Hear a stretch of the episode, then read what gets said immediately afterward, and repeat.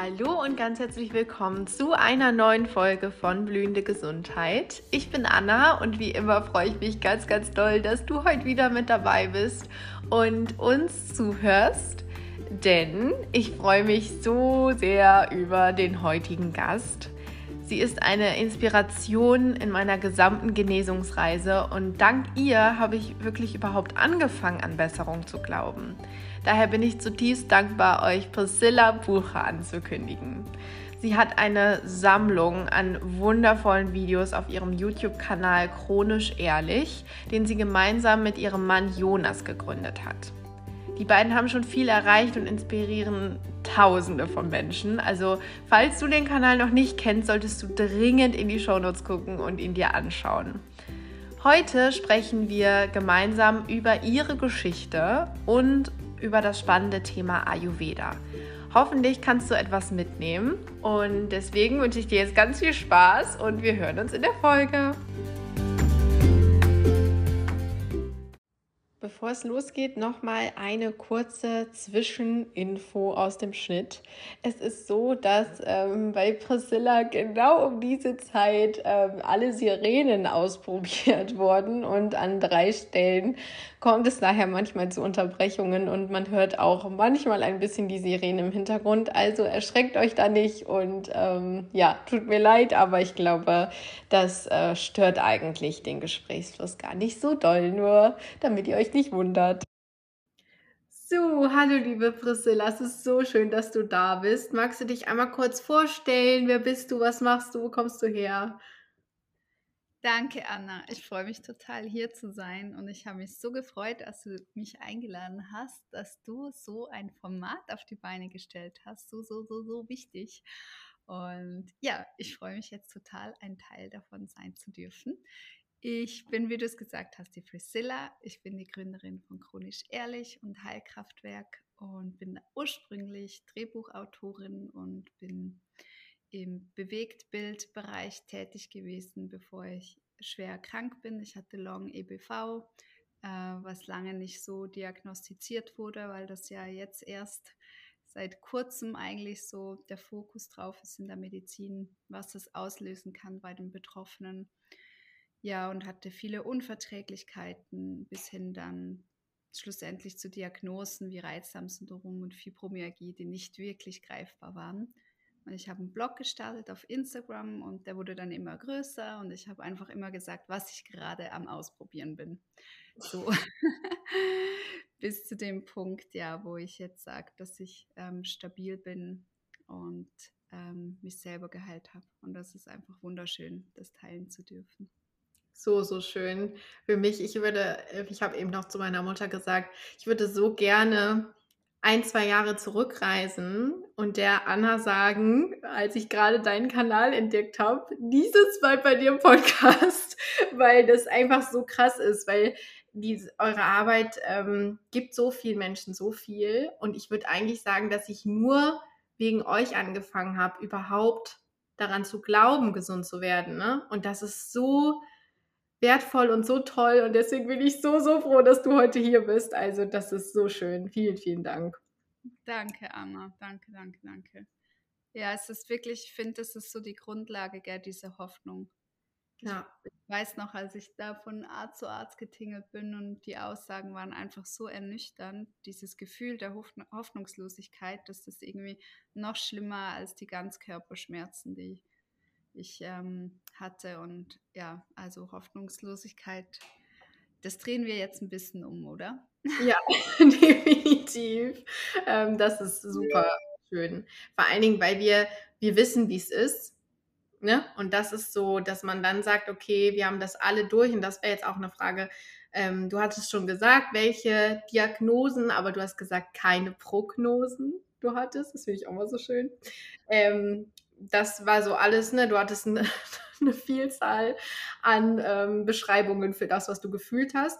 Magst du denn einfach, damit man wirklich weiß, woher du kommst, mal kurz darauf eingehen, was so dein schlimmster Moment war, deine schlimmste Phase? Wie ging es dir da? Was hast du gefühlt, wenn du da mal mhm. reingehen willst?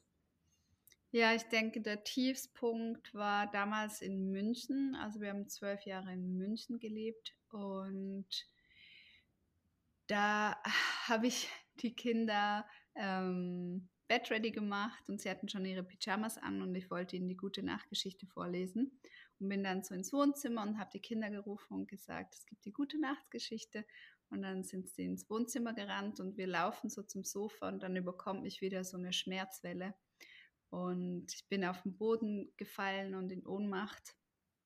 Und ich habe das gar nicht gemerkt. Also ich habe nicht gemerkt, wie ich in Ohnmacht gefallen bin, nicht wie ich auf den Boden gelandet bin. Ich habe mich nur plötzlich über mir schweben sehen. Und es war der schönste Moment in meiner Schmerzphase, weil ich in dem Moment einfach schmerzfrei war. Ich war einfach schmerzfrei und ich habe mich von oben gesehen und dann war es so, als würde ich so im Universum schweben, ganz crazy.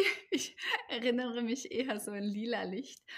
Und ich dachte einfach so, jetzt bin ich zu Hause, jetzt geht es mir gut. Jetzt habe ich keine Schmerzen mehr. Ich will nie mehr weg von hier. Oh. Und dann ähm, ja, hatte ich aber den Impuls nochmal wie runterzuschauen und habe halt meine zwei kleinen Kinder gesehen und bam, also es war gar keine bewusste Entscheidung, war ich wieder zurück in diesem Schmerzkörper. Und ja, mir liefen einmal nur die Tränen runter und ich dachte so, oh, einerseits, ich bin so froh, bei meinen Kindern zu sein und andererseits kann ich das Leben gar nicht genießen, wie ich es mir vorgestellt habe, Mutter zu sein oder Projekte umzusetzen, was auch immer man sich erträumt, wie das Leben aussehen soll. Das war einfach nicht mehr möglich. Boah, ja. Also das, ähm, das ist der Wahnsinn. Ich glaube besonders immer, ne, wenn man kleine Kinder hat und äh, du hast ja zwei Stück und dann mhm. ne, geht man, man so nichts an dahin und dann passiert sowas und das ist, das ist Wahnsinn. Das ist oh Gott, direkt in den ersten drei Minuten richtig tief rein. Nee, aber das ist ähm, mhm. wirklich, da, da hatte ich richtig so eine Gänsehaut, weil das äh, wirklich Wahnsinn ist. Also das, ähm, und dass du dann trotzdem, trotz alledem gesagt hast, aber ich gehe da, ich lasse das jetzt nicht so sondern es ist ja natürlich ein Prozess gewesen, aber du bist ja trotzdem in die Eigenverantwortung gegangen und hast gesagt, nee, das ist nicht mein Leben. Ne? Und ja. ähm, ich gehe jetzt auf die Reise und ich versuche das ähm, wieder hinzukriegen. Und das ist ja der Wahnsinn, dass du das gemacht ja. hast. Das hat bei mir aber wirklich lange gebraucht, Anna. Also ich war nicht jemand, der die Sachen sehr schnell verstanden hat. Ähm, solche Wörter wie Eigenverantwortung die kann ich jetzt so schnell sagen in der, ja, in der Rückschau, aber im Moment war dieser Schmerz einfach so laut und auch dieser Brain Fog, diese Konzentrationsstörung, diese Schwindelanfälle. Es ist einfach super schwer, da ähm, ja in so ein, ein, reflektiertes Ich zu kommen. Das war mhm. einfach eigentlich nur Überleben und enttäuscht sein von einem selber, dass man das Leben nicht so packt und eben keine medizinische Erklärung dafür, obwohl ich den Ärzten immer gesagt habe, es ist körperlich, es ist körperlich, mhm. ähm, war halt da ja eher dann auf die Schiene, ja, Antidepressiva wären gut und so weiter. Ja, das ist auch das Schönste, was man in dem Moment dann auch hören möchte. Ne? Also das ist äh, Wahnsinn.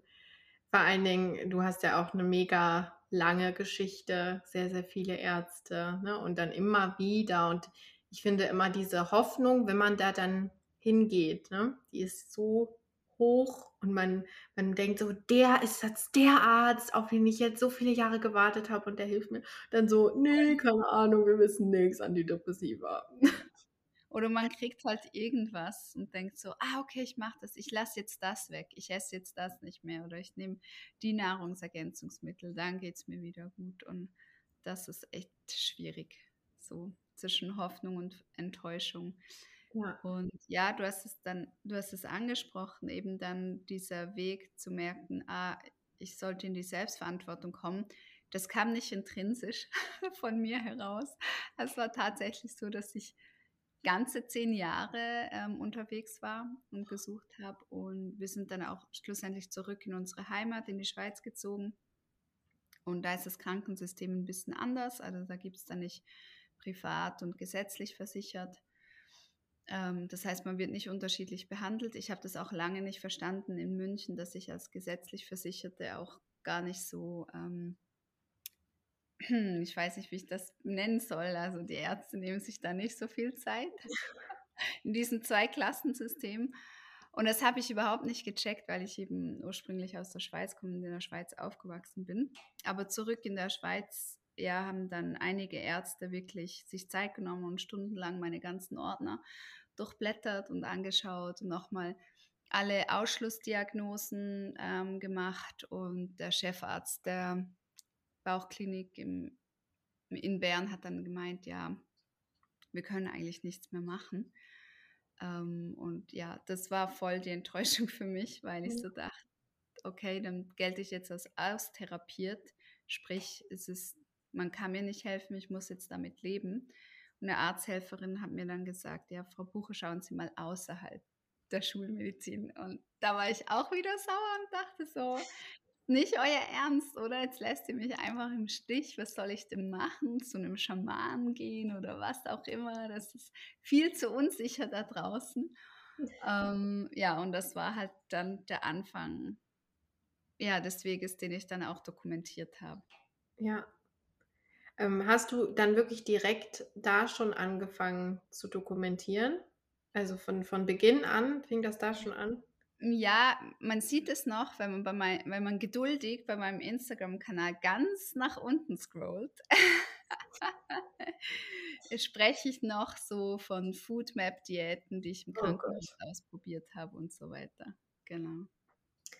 Ach, das sind auch ganz, ganz schöne Erinnerungen, die ich habe. Oh Gott, die Foodmap, echt. Nee, wirklich. Also das ist auch, ne, was du auch sagst, mit immer dieser Hoffnung und dann, ähm, ich habe das auch mehrmals erlebt, dass Leute dann wirklich so gesagt haben, also Ärzte, nee, keine Ahnung, wir können jetzt nicht mehr helfen. Ähm, oder man soll au überhaupt aufhören, seine we die wenige Energie, die ich noch habe, damit zu verschwenden, wirklich die Ursache zu finden und Therapien zu machen, weil das hilft ja eh alles nichts. Oh, geil, geile Aussage. Toll. Und dann ist man immer so, ne, man denkt so, jetzt, die helfen mir jetzt und dann, ne, das ist so frustrierend und so ja. Wahnsinn. Aber ja. trotzdem, und da können wir uns wirklich sehr auf die Schulter klopfen, haben wir dann am Ende doch immer gesagt, ähm, auch wenn es bei dir erstmal so klang, ne, ich finde außerhalb der Schulmedizin, ne, wenn man da noch gar keine Berührungspunkte mit hat, denkt man auch an sowas. Aber eigentlich ähm, macht das ja auch alles Sinn. Also Ne? Das ist ja jetzt nicht irgendwie, dass jemand, weiß ich nicht, dir irgendwie einen Tee braut und das soll alles wegmachen, sondern das ist ja auch ganzheitlich und viel, viel ja, größer und vielschichtiger, als jetzt irgendwie schulmedizinisch Sachen zu machen. Und ähm, ja, magst du da vielleicht mal eingehen, wie du ähm, welche Sachen du dann gemacht hast, womit hast du angefangen oder welche Therapien und Maßnahmen haben dir so am meisten geholfen? Was waren so deine Game Changer? Ich meine, da könnten wir jetzt wahrscheinlich drei Stunden drüber reden, so viel wie man da macht, aber so ein paar Sachen. Ja, ich habe gerade ähm, wieder einen Instagram-Post gemacht, wo ich nochmal zusammengefasst habe, was es bei mir war. Ich sage immer, es ist wie wenn man krank ist, ist das wäre ein Puzzle auseinander und man hat die Aufgabe, das Puzzle nochmal zusammenzusetzen und jedes Bild ist individuell und man kann sich vielleicht inspirieren lassen von einem anderen, der ein Puzzle hat, ah, dass diese Technik macht oder so geht er oder er verliert nicht die Hoffnung oder äh, dieser Selbstheiler streckt sich nach Hoffnungsvollem aus. Aber schlussendlich, ja, ist es wirklich dein Puzzle. Das heißt, ich sage das immer extra, weil es mir mega, mega wichtig ist, dass man nicht denkt, ah, wenn du das gemacht hast, dann mache ich das jetzt auch und es funktioniert genauso. So gut, dass du es sagst, ähm, ja. Ja, das ist mir sehr, sehr, sehr wichtig. Und darauf baut auch die chronisch ehrliche Arbeit auf. Ich habe ja dann angefangen, die Selbstheiler zu interviewen, weil ich einfach heraus oder denen eine Bühne geben wollten, der, der individuellen Geschichte, dass man einfach erstens eine, eine, hoffnungsvolle Geschichte hört und die man schon nur höher schwingt, weil man sie hört. Mhm. Und weil man immer schauen kann, trete ich mit einer Aussage in Resonanz. Und das ja. spüren wir. Wir haben alle einen Resonanzkörper und nachzufühlen, ah, das bleibt mir und das begegnet mir vielleicht wieder, das dann vielleicht als Zeichen zu nehmen, sich mal damit zu beschäftigen. Ja. Genau. Also, also das finde ich auch. ja. Ja, und das ist ja so wertvoll, gell, wenn man so einen Podcast macht, wie du es jetzt auch machst. Man darf einfach so viele verschiedene Resonanzen lauschen und ja. da berühren lassen. Ich finde das ja. mega schön. Danke dir. Es bedeutet mir sehr viel, wenn du das sagst. Ja. Genau, also zu deiner Frage. Das war tatsächlich so, dass ich mit meiner Tochter in einer Therapiestunde war. Sie hatte den Atlas verschoben und dann gab es so einen Anamnesebogen. Die hat sich schön Zeit genommen, die Therapeutin, und dann irgendwie, irgendwann schaut sie mich so an und sagt so, ja, was ist mit Ihnen? Und ich dachte so, ja, what the fuck? Muss ich jetzt alles erzählen? Und dann habe ich gesagt, ja, das ist endlos. Ich bin Schmerzpatientin. Ich habe Ausschlussdiagnosen wie Reizdarmsyndrom, Fibromyalgie, Endometriose, PMS, bla bla bla bla bla. Und dann hat sie einfach so gesagt, ah, da hätte ich was für Sie. Und dann hat sie das Buch ähm, Mediale Medizin von Anthony William rausgenommen, habe es mir in die Hand gedrückt und ich dachte nur, oh Gott, nein. und dann ist mir das noch weitere zweimal begegnet und dachte ich mir so, okay, ich beschäftige mich jetzt damit. Und ich konnte zu der Zeit noch nicht gut lesen. Also jeder, der Long EBV oh. oder neu Long Covid hatte und so weiter, wissen ganz genau, was das bedeutet, wenn man nicht mehr lesen kann. Ähm, und dann habe ich auf YouTube einfach so Übersetzung gehört und habe sehr schnell sehr viel verstanden, was mhm. mit der Leber, mit dem Darm und einfach Dinge, die mir kein Mediziner bisher erklären konnte. Und dann habe ich einfach diese Ernährungsumstellung gemacht, weil ich dachte, ja, das macht Sinn und hatte einfach sehr gute Erfolge, aber auch weil ich das sehr diszipliniert gemacht habe. Ich bin der mhm. Meinung, dass wenn man etwas anfängt, dass es wichtig ist, dass man das wirklich über Monate durchzieht, ja. sodass der Körper wirklich damit arbeiten kann. Also dieses, manchmal kriege ich so Nachrichten, Priscilla, ich mache seit drei Wochen das und das, es bringt nichts. Mhm. so funktioniert das eben nicht. ja, aber dieses Denken hatte ich am Anfang auch. Ne? Also ja, genau. wenn man das so gewohnt ist, weil man, wenn man auch von aus dem anderen System kommt, dann ähm, du hast Schmerzen, du kriegst eine Tablette, die Schmerzen sind weg. Aber die ja. Ursache ist nicht weg. Und so Sachen dauern einfach mega lange, auch wenn es scheiße ist. Es ist richtig, richtig blöd. Aber ja, es lohnt sich ja auch. ja. ja. Ja, und es macht einem auch Angst so. Also gerade eben, ja. ich hatte alle Unverträglichkeiten, die man sich vorstellen kann. Fructose, Laktose, Gluten, Salicylat, ähm, Sorbit, habe ich Fructose gesagt? Ja, naja, das war eine ganze Liste. Ja. Und dann einfach eine Ernährungsumstellung anzufangen, die basierend ist auf pflanzliche Ernährung, das war schon ziemlich krass. Ja. Und ich habe das auch alles langsam gemacht. Und da muss ich sagen, hat mir aber die Ernährungsberatung damals im Krankenhaus mit Foodmap geholfen. Und zwar habe ich verstanden, dass es wichtig ist, die Sachen einzuschleichen und auszuschleichen. Mhm. Und ich habe das nämlich dann nach dem Prinzip angewendet diese Anthony William Ernährung. Und zur gleichen Zeit habe ich die Ayurveda-Ausbildung angefangen. Da habe ich ähm, die ayurvedische Lehre gelernt bei einer ayurvedischen Ärztin und Ernährungswissenschaftlerin. Und Ayurveda, du hattest noch gefragt, was ist das eigentlich? das ist ähm, eine Erfahrungslehre und eine Philosophie, die sich auf die Gesundheit und Krankheit des Menschen spezialisiert hat, und zwar ganzheitlich, also physisch, mental, emotional und spirituell. Und Ayu heißt Atem und Veda heißt Wissen oder, oh, cool. Ayu, oder Leben. Leben oder Atem, man kann es als beides mhm. übersetzen. Also es ist eigentlich das Wissen des Lebens. Und da, das ist eigentlich die älteste Philosophie, die wir jetzt noch kennen, ähm, wo wir auch die, ähm, die Schriften dazu haben, das Sanskrit. Und das ist 2000 vor Christus, hab, findet man schon. Und das wurde ja schon vorher weitergegeben.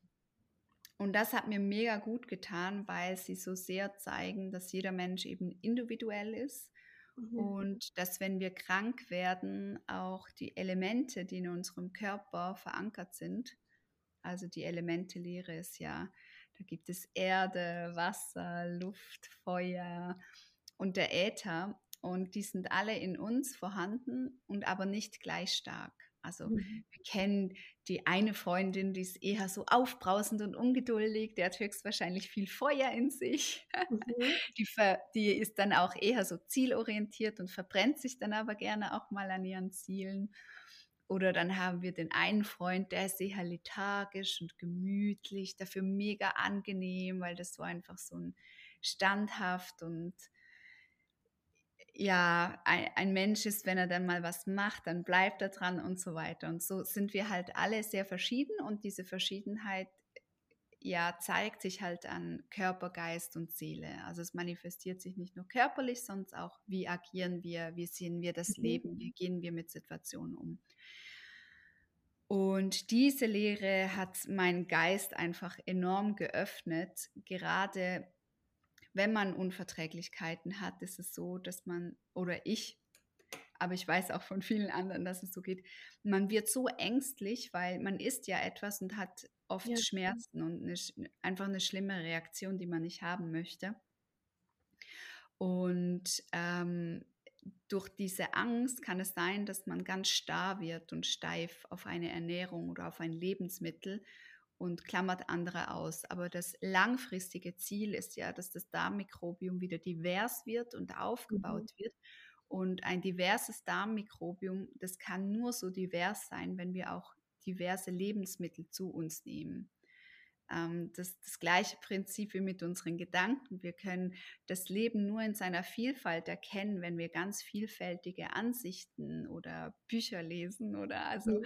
und sonst werden wir halt mega einfaltig. Ja, auch schöner Vergleich, ja, das ist genau. richtig. Ja.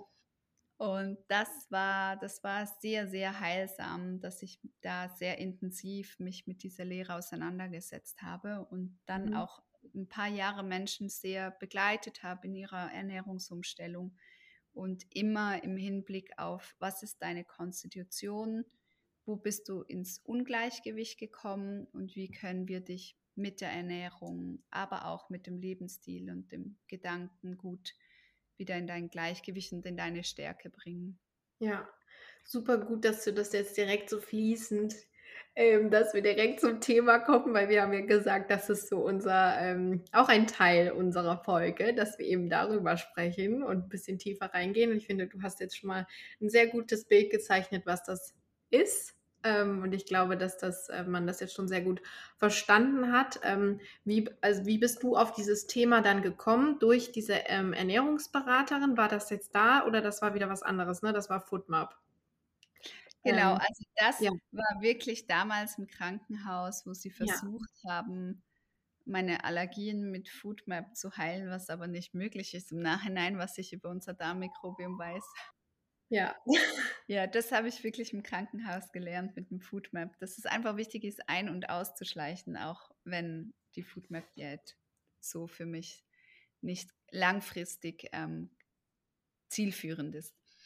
Ja, auf jeden Fall. Ähm, nee, war das wirklich bei dieser Therapeutin, dieses mhm. Buch von Anthony William, dann ist es mir noch zweimal begegnet.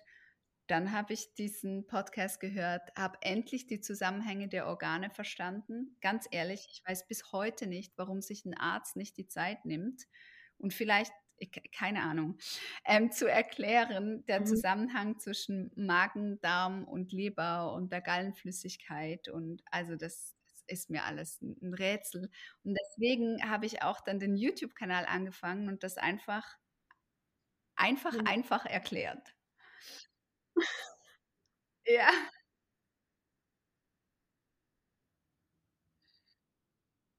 Ja, wirklich, ja. Das finde ich auch. Also ich hatte das erste Video, was ich gesehen habe, war das mit dem Reizdarm. Dann hast du ja mit so Puppen, also so, so äh, und das war so voll gut und einfach und erfrischt erklärt. Ne? Und das ist halt auch, das war wahrscheinlich auch ähm, für dich selber, wenn du das erstellst, äh, dann hattest du das Verständnis schon, aber so kannst du es in deinem Kopf ja genauso dir vorstellen. Ne? Ich finde so verbildlichen das immer ganz voll, hilfreich und toll. Voll. Ja, und ja. da ich, und da ich ja Drehbuchautorin bin und eher nach Figuren ähm, Geschichten immer sehe, da dachte ich einfach so, ja, geben wir halt diesen Organen einfach mal ein bisschen eine Persönlichkeit und Interessenskonflikte, die sie haben. Und dann ja. entsteht eine geile ähm, Heldenstory. Ja, das ist auch eins meiner Lieblingsvideos.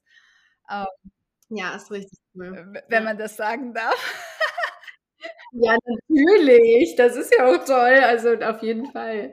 Ähm, aber wir, wir hatten gesagt, also du ähm, bist quasi dann äh, irgendwann auf das Thema Ayurveda gekommen. Genau, also das war so. Ich liebe indisches Essen. Weil, oh, also es war auch tatsächlich das erste Essen. Meine Eltern waren in Mission mit mir und meiner älteren Schwester und da habe ich auch Malaria bekommen, wo ich dann eben später rausgefunden habe, warum ich ähm, so eine Entgiftungsstörung habe, weil eben. Malaria sich einfach in die tiefste Leberschicht eingräbt und ja, da einfach ja, Leberzellen abtötet. Und aber das habe ich erst später bei ähm, einer sehr krassen spirituellen Erfahrung erlebt, als ich die Leberreinigung gemacht habe nach Anthony William. Da ging es mir nämlich gar nicht gut und da hat tatsächlich meine Leber angefangen mit mir zu sprechen. Aber nicht so, wie man sich das vorstellt. So, hallo Priscilla, ich bin's, deine Liebe. es war eher so, jeder, der mal eine Entgiftung gemacht hat, weiß, dass es einfach super anstrengend ist. Und ich war so ein bisschen fiebrig und eben meine Leber hat Dinge losgelassen. Und dann war ich so wie so in einem Fiebertraum und dann habe ich so die Angst gespürt, meine Leber, die so mega Angst hatte und, und hatte dann so Bilder von meiner frühen Kindheit, wo ich eben krank war. Und dann ist mir eingefallen, dass ich als Kleinkind, da war ich etwa ein Jahr alt, an Malaria krank bin. Und dann habe ich angefangen zu googeln, so, uh, was war da los? Ähm, was bedeutet das, wenn man Malaria hat? Was ist die Langzeitfolge davon? Und dann habe ich gesehen, dass eben äh, dieser Parasit in die Leber geht. Und das war für mich schon so richtig, richtig erleuchtend, weil ich eben diese Verstopfungen auch hatte. Das heißt, meine Leber, also die Leber produziert in der Leber ähm, die Gall den Gallensaft und der geht dann über die Galle in den Dünndarm und die Peristaltik hat bei mir nie gestummen. Und all solche Sachen haben dann Sinn gemacht und das ist so crazy, dass ich mich einerseits mega gewehrt habe, eben in die alternative Szene reinzugehen, als ich in der Schulmedizin war. Und dann passiert mir genau solche Sachen in der alternativen Szene. Weißt du, dass ich eine Leberreinigung mache, dass ich so ein spirituelles Erlebnis habe, dass ich Erkenntnisse habe und so weiter. ja, das heißt, es ist definitiv, ja, ist das eingetroffen, was mir eigentlich Angst gemacht hatte, weil ich wollte immer irgendwie mhm. Begründungen und so weiter. Und das war auch so, ja. wie ich meine Folgen am Anfang aufgebaut habe. Ich habe immer die Lehren genommen, zum Beispiel von Anthony William oder Ayurveda und habe dann mhm. die wissenschaftlich belegt und gesagt, ah, was sagt die Wissenschaft dazu?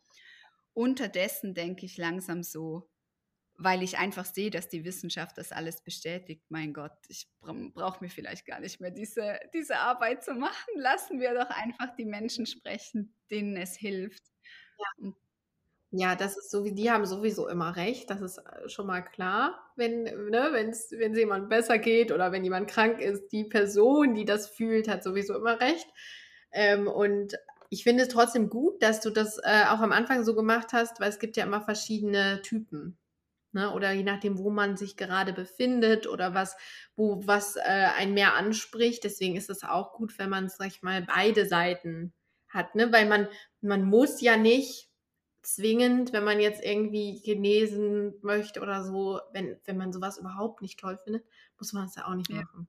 Ne? Also, oder äh, so, also das ist halt, ne, jeder, das ist halt immer, jeder hat seinen eigenen Weg und das ist, finde ich, das ist immer das Allerschönste, dass es bei jedem anders ist und deswegen finde ich diese Geschichten auch so spannend. Es gibt immer Parallelen, aber trotzdem ist jeder Weg, jeder Mensch, jede Erkrankung so mega individuell und das ist ja auch das, was Ayurveda so macht. Ne? Also das finde ich halt auch so cool, dass die so Grundregeln haben zwar, aber trotzdem für jeden Typ und jeden Mischtypen gibt es immer wieder andere Sachen. Und das ähm, finde ich mega cool. Und da, da kannst du vielleicht auch direkt mal sagen, was sind denn diese Typen? Was gibt es da? Du hattest es mit den Elementen schon mal genau. angesprochen. Genau. Ähm, ja, das wäre so spannend. Ja. Also es gibt ja die Prinzipien des Lebens, die habe ich schon erwähnt. Das sind eben diese Elemente. Und aus diesen Elementen entsteht einfach alles, was wir hier manifestiert auf dieser Welt sehen. Schau, ob wir jetzt die Blume anschauen oder den Baum oder den Hund, äh, was auch immer, alles entsteht aus etwas. Ähm, ob das jetzt eben Erde, Wasser, Feuer, Luft oder Äther ist. Und wir haben diese drei Doshas, also das sind Konstitutionen. Ich zum Beispiel ähm, bin ein Vater Pitta, das ist ein Mischtyp, aber wir haben Vater, Pitta und Kapha. Und Vater, ähm, da ist Luft und Äther drin. Dieses Prinzip steht für Bewegung, also für alle bewegende Prozesse in unserem Körper. Aber auch, wenn man es auf mentaler Ebene anschaut, sind das Leute, die ganz viele Ideen haben und dann so ein bisschen luftig sind und hier das Projekt anfangen, das dann vielleicht nicht zu Ende bringen, weil sie schon beim nächsten Projekt sind. Und dann haben wir Pizza, da ist ähm, Feuer und Wasser drin von den Elementen und das ist für die ganzen ähm, Feuer- und Stoffwechselprozesse ähm, verantwortlich, also wie zum Beispiel die Verdauung. Und also hier das habe ich schon ein bisschen veranschaulicht, oder? Diese Art der Persönlichkeit mit zielorientiert. Ja. Und vielleicht eher jemand mit so einer Checkliste. Gerne Checklisten abarbeiten. ähm, und dann haben wir den Kaffertyp, das ist Erde und Wasser, ist hier ähm, manifestiert mehr. Und das ist sehr wichtig für die Struktur. Es gibt uns Struktur. Ähm, mein Mann zum Beispiel ist Kaffer und das ist perfekt für mich, weil ich eben Vater Peter bin. und er gibt mir diese, diese Ruhe und wenn er etwas anfängt, dann bringt das auch zu Ende und Genau, und die haben jetzt auf körperlicher Ebene dann vielleicht eher die Tendenz, träge zu sein oder lethargisch oder mehr Gewicht zu kumulieren. Genau. Und so kann man das ein bisschen ausgleichen. Also, dass jemand mit Kaffer, der schon sehr viel Schleim und Erdung in sich trägt, dann von der Ernährung und der Lebensweise eher Elemente in sein Leben holt, was Vater und Pitta in sich hat. Also was ihm Feuer gibt, was ihm Luft gibt, was ihm Abwechslung gibt. Oder Pitta ist es dann wichtig, dass, dass da eben Elemente kommen, die dann vielleicht mehr Stabilität und, und, und, und, und Kälte gibt. Und ja, so, und das kann man eben sehr gut mit der Ernährung, weil wenn man sich vorstellt, alles, was wir mhm. zu uns nehmen über die Nahrung, wird ja verstoffwechselt und daraus entstehen unsere Zellen. Also das, was ich bin, habe ich irgendwann mal gegessen. Und das ja. zeigt Ayurveda halt sehr, sehr präsent. Das war für mich ja. mega erleuchtend. Ja, Wahnsinn. Ja, total. Und ähm, so, äh, was man vielleicht auch noch ergänzen kann, weil viele Leute, die natürlich meinen Podcast hören, irgendwie gerade auf dem Weg sind, irgendwie ein bisschen mehr Gesundheit zu bekommen oder Besserung zu erfahren. Und das ist natürlich auf vielen Ebenen. Ähm, aber man hat natürlich viele körperliche Merkmale auch, äh, wenn man halt ähm, ein bestimmter Typ ist, beziehungsweise wenn es halt einfach aus der Balance ist. Und diese ähm, Sachen, die man dann irgendwie, diese Eigenschaften, die könnte man natürlich vielleicht auch einfach nutzen, um äh, zu erkennen, welcher Typ man überhaupt ist. Und da, da spielen halt ganz viele Sachen ein und besonders eben auch, um ähm, solche Erkrankungen vielleicht zu verbessern, kann man eben mit der Ernährung als Tool super viel machen. Und äh, ich, ich finde, ich habe mich nicht so damit beschäftigt wie du, aber es gibt ja ähm, ganz viele einzelne Merkmale pro Typ. Also das können wir ja gar nicht jetzt hier alles sagen. Ne? Man kann so ein paar Dinge sagen. Ähm, ist es denn so, dass äh, zum Beispiel jetzt Erschöpfung bei einem Typ mehr ist? Oder kann man sagen, dass das was ist, was auf alle ein oder dass halt chronische Erkrankungen, dass da jeder Typ ähm, auch das sein kann? Mhm. Ja, das ist ganz spannend. Also beim Chronic Fatigue Syndrom gibt es ja tatsächlich schon diese Auswertungen auf Studienbasis, wo ähm, Mediziner, die mit CFS-Patienten arbeiten, immer wieder sagen, es ist spannend, wir haben vor allem Menschen hier, die sehr diszipliniert waren, die sehr sportlich waren, die sehr ehrgeizig mhm. waren, die eigentlich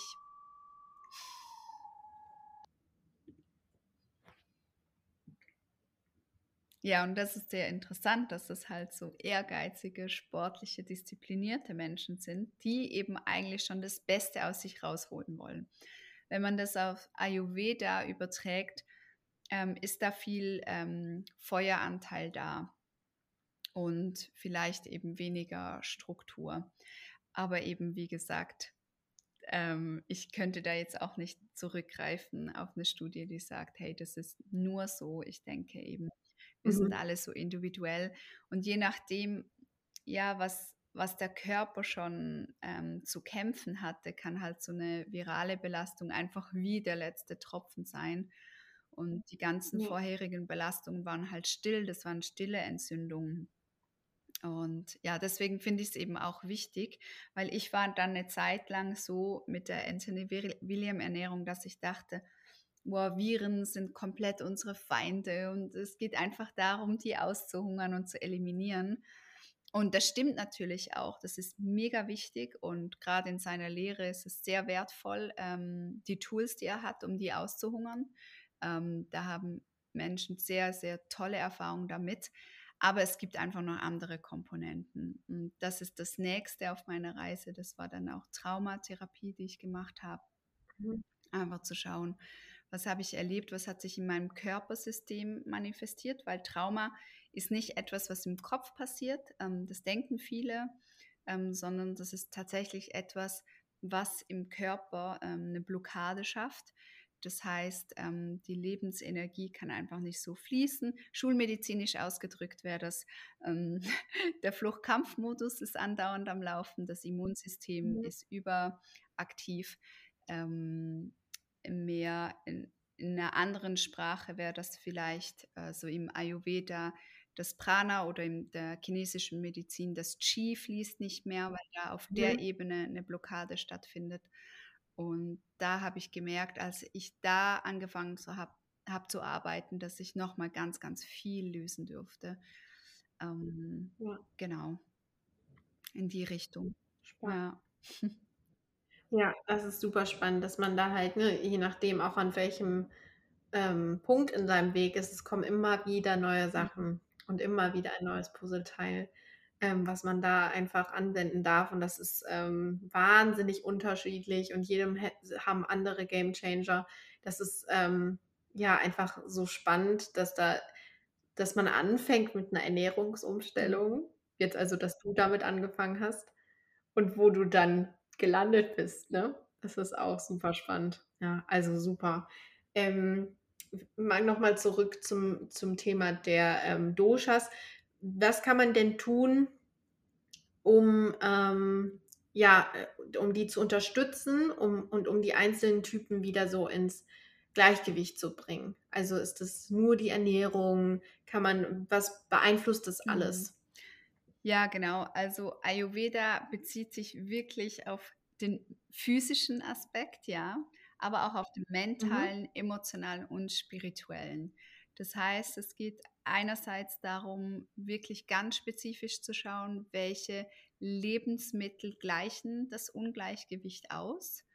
Ähm, und aber eben, ich sage immer, wir haben diese Nahrung, Lebensmittel, aber wir haben auch die ähm, Gedankennahrung. Ein Gedanke kann, kann giftig für, für dich sein oder es kann, kann aufbauend für dich sein. Es kann dich ähm, vorwärts bringen oder es kann dich runterziehen. Und auch hier mit Glaubenssätzen ähm, zu arbeiten.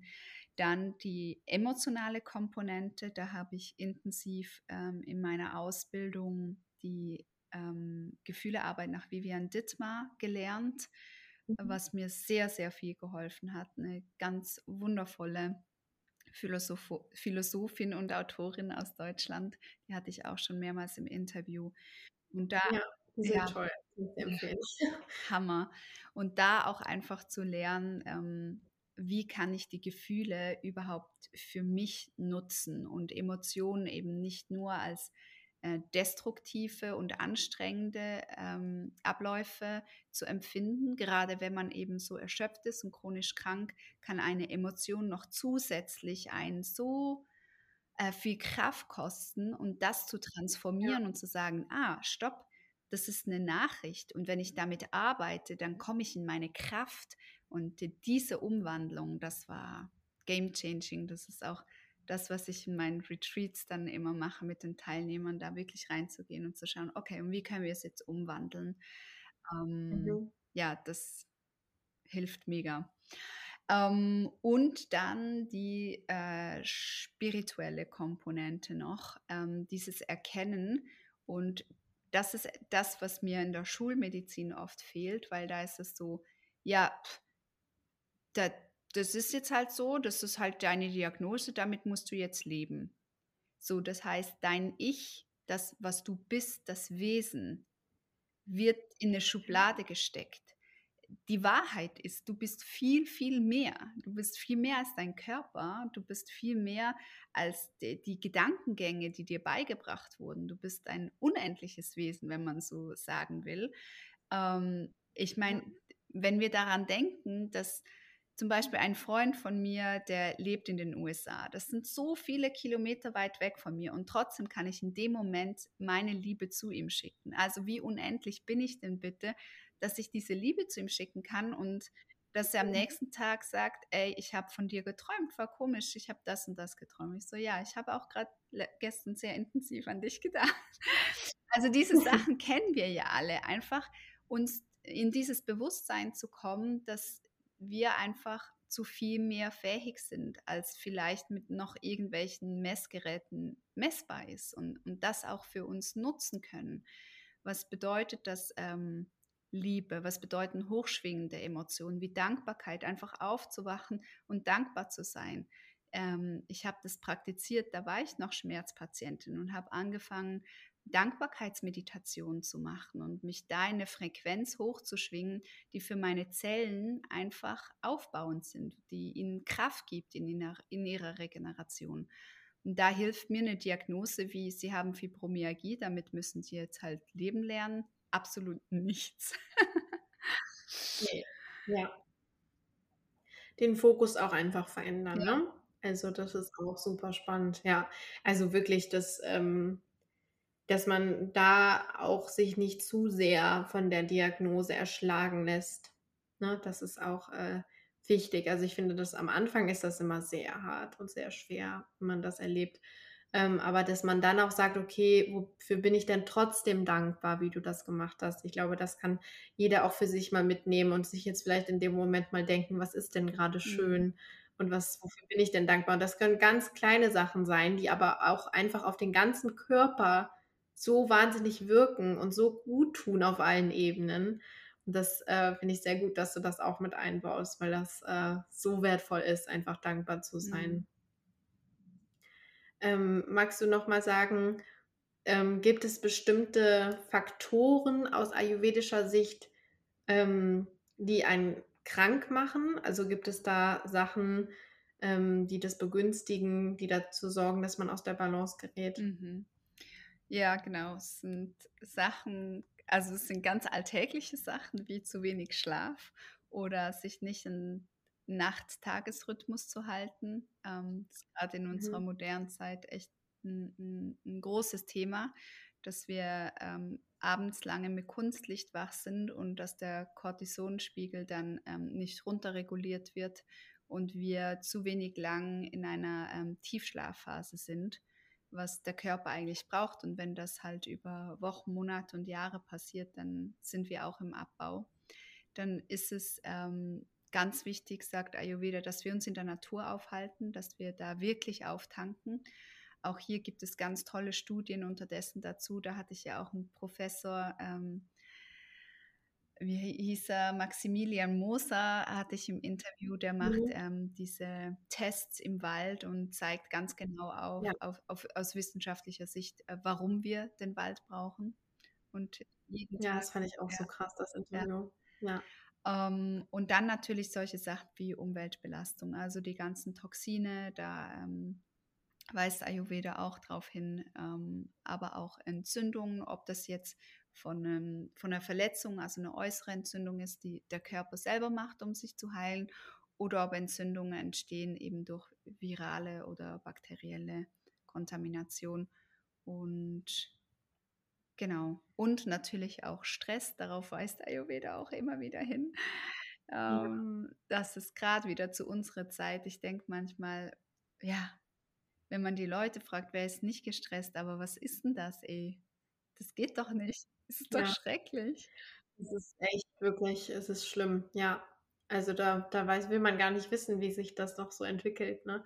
Also das ist, äh, Stress ist einfach, in, einfach Gift. Es ist, es ist einfach ja. Gift. Ich ja. sage immer, ja. Ähm, also die Menschen, die sich mit Anthony William beschäftigt haben und er sagte, es gibt No Foods, also Nahrungsmittel, die man nicht essen sollte, weil sie eben entzündungsfördernd sind. Und ich sage dann immer, du, aber du weißt schon, dass das schlimmste No Food Stress ist. ja, ja. Und das ist auch immer, wo ich auch immer denke, ähm, wenn man so neue Sachen macht, neue Routinen und da so sich mit stresst und sich so wenn man das einmal nicht hundertprozentig macht, dass man dann so viel Stress hat und so sauer auf sich selber ist, dann bringt das alles überhaupt nichts. Oder wenn man es hundertprozentig machen will und so weiter, weil der Stress so hoch ist, da kann man es auch gleich lassen. Ne? Also das ist, das finde ich ist auch immer so. Oder wenn man halt sagt, äh, man wenn man irgendwie nur so, so, so begrenzt denkt und denkt, okay, Anthony William sagt jetzt so und so muss ich das machen und äh, ne, dann, dann, dann kann das nur so für mich funktionieren. Aber ich habe einfach gelernt, es gibt so viel Wissen und so viele Sachen. Ich kombiniere das alles miteinander und gucke, was tut mir denn gut. Ne? Das ist auch so wichtig, dass man sich nicht stresst mit Sachen, weil es gibt Massen an Informationen da draußen. Massen. Und man muss einfach gucken, was ist für mich gut. Ja. Ne? Ja, und vor allem das auch die Gründe so dahinter zu verstehen. Ich denke, viele Menschen wenden etwas an, weil sie es hören, eben das, was ich am Anfang gesagt habe. Deswegen zeichne ich gerne das Bild von dem Puzzlestück. Wenn, wenn ein Puzzlestück jetzt für jemanden funktioniert und dann schaut man das von außen an und denkt so, ah, ich nehme genau das Puzzlestück und versuche das einzusetzen, ähm, dann hat man nicht verstanden, wie es zu dieser Form kam. Weißt du, wie das Puzzlestück die Form angenommen hat. Ja. Und viele haben sich auch mit der Anthony William-Lehre nicht auseinandergesetzt, warum die einzelnen Sachen drin sein sollten oder nicht drin sein sollten. Dann höre ich von Leuten, die sagen, ja, ich esse keine Flohsamenschalen und keine Haferflocken, weil das füttert Viren. Und dann denke ich so, ja, aber dann hast du das Buch vielleicht doch nicht gelesen von Anthony William, weil das ist schleimbildend. Und wenn du Streptokokken hast, stimmt, solltest du nicht schleimbildende Sachen essen. Ähm, mhm. Also alles solche Sachen. Es ist auch sehr wichtig, wenn ja. man eine Lehre umsetzt, dass man da ein bisschen tief reingeht oder sich an Menschen hält, wo man weiß, die gehen da tief rein und ja, und geben nicht einfach oberflächliches Wissen von sich. Genau, ja, auf jeden Fall.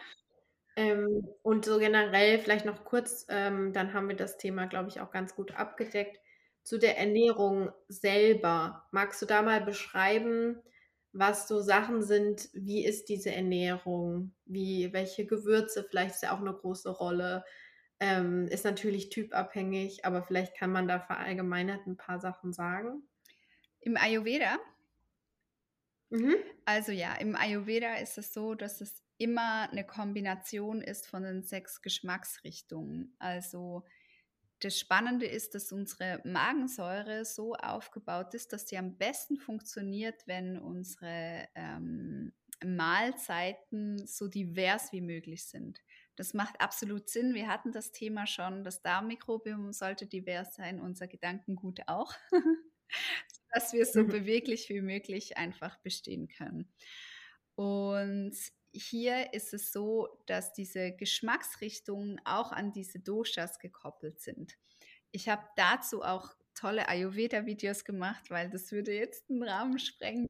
Ja. Ähm, es ist einfach der Fokus drauf, dass eine Mahlzeit, die du für dich herrichtest, in den Kombinationen mit den Früchten und Gemüsen, ähm, zu deinem Dosha passt und auch noch extra gewürzt wird. Ob das jetzt noch mit was Süßem ist, was Scharfem, was mhm. Salzigem, mhm. was Bitterem und so weiter. Und diese Kombination an Früchte und Gewürze und ähm, Geschmäckern hilft deiner Magensäure, das so gut aufzunehmen und aufzuspalten, dass dein Darm einfach weniger Arbeit hat und dass alle sich freuen. Deine guten Bakterien, ja. deine Enzyme, die haben alle Party da und freuen sich.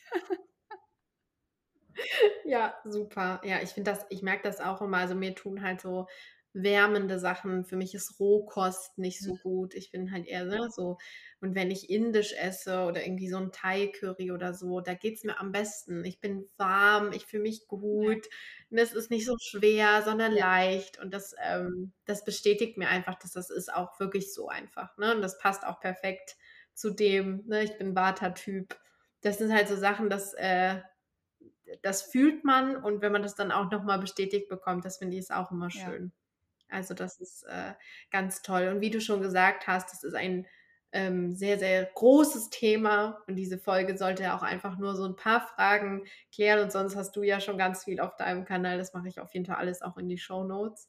Ähm, und ich glaube, wir haben tatsächlich jetzt zu dem Thema auf jeden Fall, glaube ich, alles gemacht. Ähm, zum Schluss habe ich mir noch ein ganz kleines Spiel überlegt. Und zwar ähm, heißt äh, euer Kanal ja chronisch ehrlich. Ähm, finde gerne mal noch so drei weitere Adjektive, um die Community, um euren Kanal zu beschreiben. Oder nur ein paar oder eins oder wie du magst. Ähm, ja, wenn du da Lust drauf hast, ist das noch was äh, Erfrischendes zum Schluss. Wie, wie ich die Community beschreibe? Mhm. Sehr ja. herzlich sehr mhm. verständnisvoll und tiefgründig. Wären die ja. drei Adjektive. Chronisch herzlich, sehr schön. Das ist super. Ich, ich bin so begeistert dass von unserem Interview. Ich hoffe, dass für äh, die Leute da draußen was dabei war und dass es äh, was geholfen hat und dass ihr euch inspiriert fühlt und verstanden fühlt. Und ähm, ja, möchtest du noch irgendwas ergänzen? Möchtest du noch irgendwas zum Schluss sagen als Schlusswort? Dann würde ich dir das gerne übergeben. Ja, an alle da draußen, streckt euch wirklich aus nach hoffnungsvollen Geschichten. Ich denke, das ist das, ja, was unseren Resonanzkörper höher schwingen lässt und uns Kraft gibt und Hoffnung. Also vielen Dank, Anna, für deine Arbeit, für das Interview. Ja, mega berührend, dass Danke. du dran bleibst. Ja, danke, danke, danke. Und dann macht es gut und tschüss. Alles, alles Liebe.